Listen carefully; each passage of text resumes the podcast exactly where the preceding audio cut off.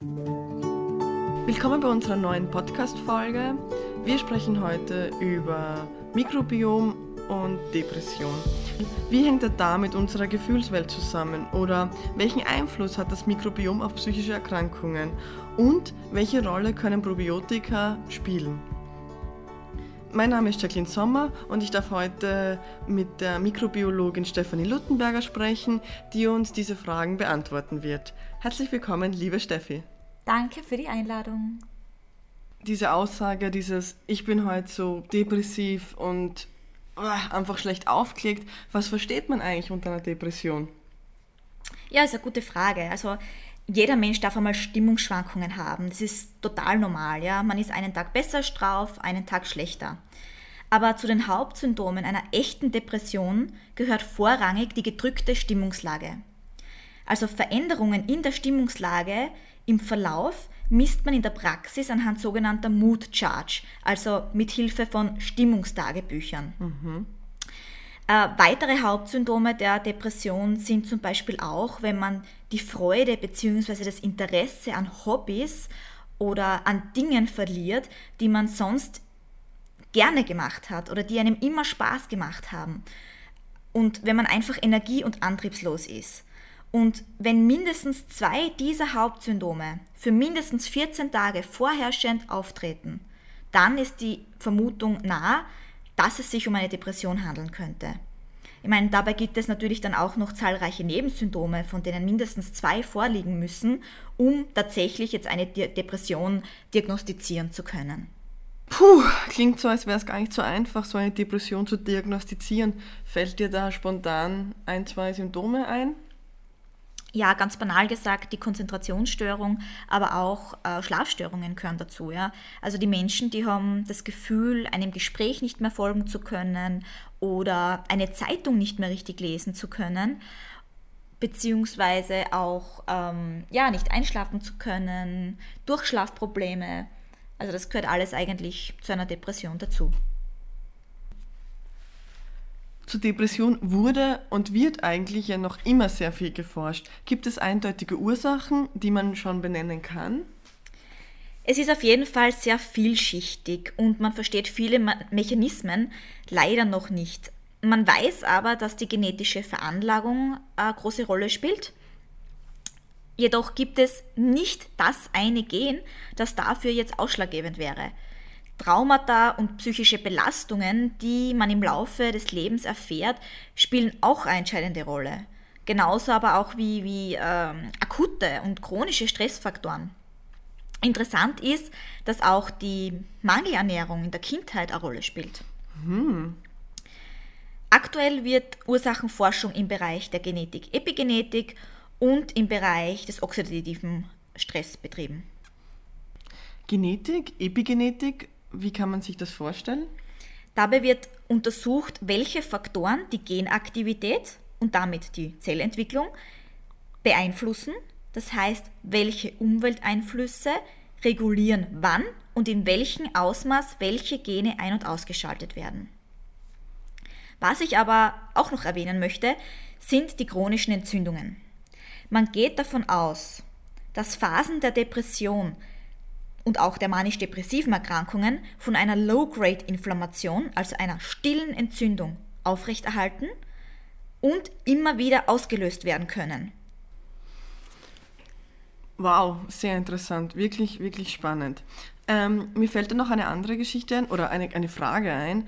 Ähm, hat Depression eigentlich was mit Übergewicht zu tun? Ich habe einen sehr guten Freund, der sehr übergewichtig ist und ich habe das Gefühl, eben, es geht ihm nicht gut ich habe das Gefühl, er ist depressiv. Ja, das ist auf jeden Fall eine gute Frage. Und es gibt auf jeden Fall einen Einfluss von Übergewicht, also auch dem kranken, krankmachenden Übergewicht, der Adipositas, ja, auf psychische Erkrankungen. In der Psychiatrie treten sehr häufig metabolische Begleiterkrankungen auf. Also viele Patienten sind übergewichtig oder adipös, haben Diabetes, leiden an Herz-Kreislauf-Problemen und das liegt nicht nur an der Medikation. Ja?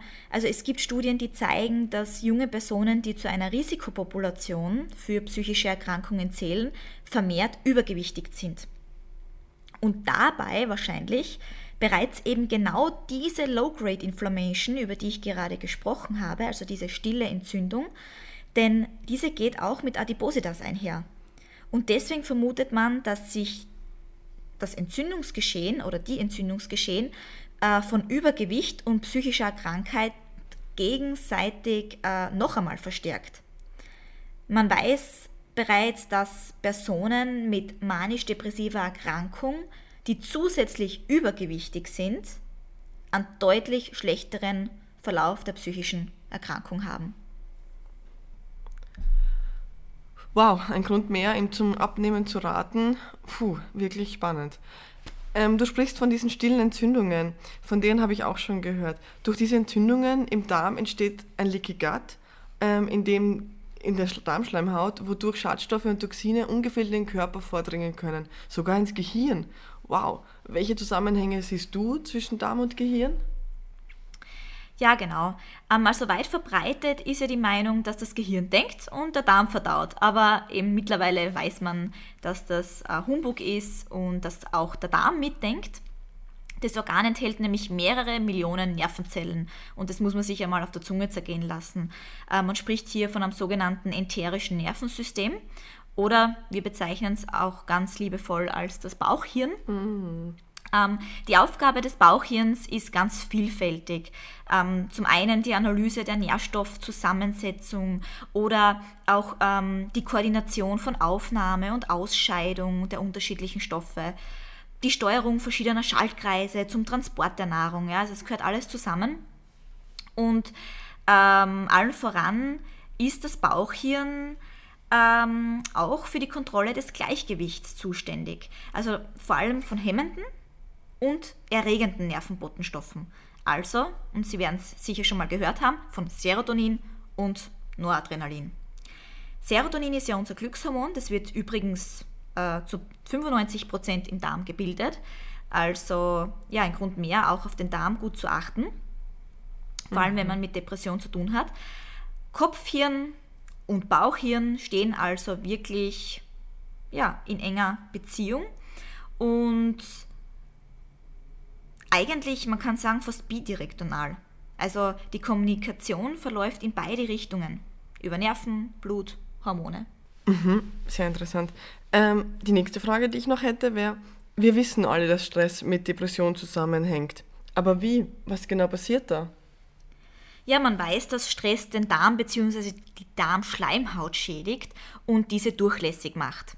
Eben das, sogenannte Leaky Gut, wie du es äh, schon vorher richtig erwähnt hast. Und durch diese Schäden an der Darmschleimhaut wird auch das Mikrobiom beeinträchtigt. Das zeigt sich bei Patienten mit psychischen Erkrankungen dadurch, dass sie vermutlich eine verringerte Vielfalt an Darmbakterien aufweisen. Und auch die Produktion von, von Neurotransmittern dann auch verändert wird. Generell kann äh, die Veränderung des Mikrobioms ähm, auch nachgewiesen werden. Ähm, und zwar in einer Studie an 32 Patienten, mit einer bipolaren Störung. Verschiedene Bakterienstämme waren im Vergleich zu psychisch gesunden Personen weniger häufig vorhanden und je länger die Krankheit schon angedauert hatte, desto geringer war auch die Vielfalt des Mikrobioms. Äh, ein für mich ganz interessanter Punkt ist der Einfluss der Darmflora auf unsere Mikrogliazellen. Ähm, und diese Zellen sind ähm, ja unsere Müllabfuhr im Gehirn sozusagen. Ja. Äh, und die werden durch das Mikrobiom sowohl in der Reifung als auch in der Aktivierung gesteuert. Also zusammengefasst kann man sagen, dass das Mikrobiom unsere Stimmung definitiv beeinflussen kann. Das mhm. heißt, die Gefühle wirken sich nicht nur auf den Darm aus, sondern der Darm sich auch auf unsere Gefühle. Ja, schon klar. Wenn sich so viele Nervenzellen und Hormone im Darm befinden und auch dort produziert werden, ist es eigentlich nur logisch, dass sich auch der Darm auf unsere Gefühle auswirkt. Hm, wirklich interessant. Wusste ich so nicht. Ähm, meine letzte Frage. In der Vergangenheit gab es wirklich wenig Studien, welche die Auswirkungen von Probiotika bei depressiven Patienten untersuchten. Ist das anders? Gibt es jetzt mehr? Ich habe vorhin kurz die mangelnde Konzentrationsfähigkeit erwähnt. Nach einer psychischen Erkrankung ist das größte Hindernis am Weg zurück in ein normales Leben die Konzentrationsfähigkeit und die kognitive Leistungsfähigkeit wiederzuerlangen. Es gibt eine Pilotstudie, bei der 20 Patienten mit einer bipolaren Erkrankung über drei Monate ein Probiotikum verabreicht bekommen haben. Nicht nur irgendein Probiotikum, sondern eines mit entzündungshemmenden Bakterienstämmen, um die von mir bereits erwähnten stillen Entzündungen entgegenwirken zu können. Die Patienten befanden sich alle in einem neutralen Stimmungszustand.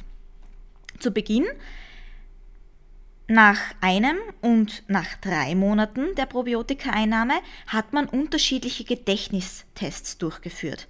Und bei der Auswertung von diesen ähm, Ergebnissen hat sich gezeigt, dass sich die Leistung des Gehirns signifikant gesteigert hat.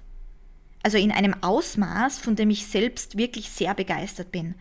Man hat mit den Tests die Fähigkeit zu Schlussfolgerungen und Problemlösungen, die Verarbeitungsschnelligkeit und die kognitive Flexibilität gemessen. Und die Patienten haben in den meisten Bereichen deutliche Verbesserungen gezeigt. Also ein wirklich sehr, sehr, also sehr, sehr gute Ergebnisse. Und als positiven Nebeneffekt hat sich bei vielen Probanden außerdem die Verdauung verbessert. Natürlich äh, muss man noch weitere Studien äh, machen, weil äh, es sich, wie gesagt, nur um einen Piloten handelt und die Studie nicht verblindet war. Das heißt, äh, die Leute wussten, welches Präparat sie bekommen, haben aber auch ähm, gab es keine Placebo-Gruppe. Es werden also zwei weitere Projekte gestartet. Zum einen, um die Auswirkung von Probiotika auf Depressionen ähm, nochmal äh, ja, genauer sich anzusehen.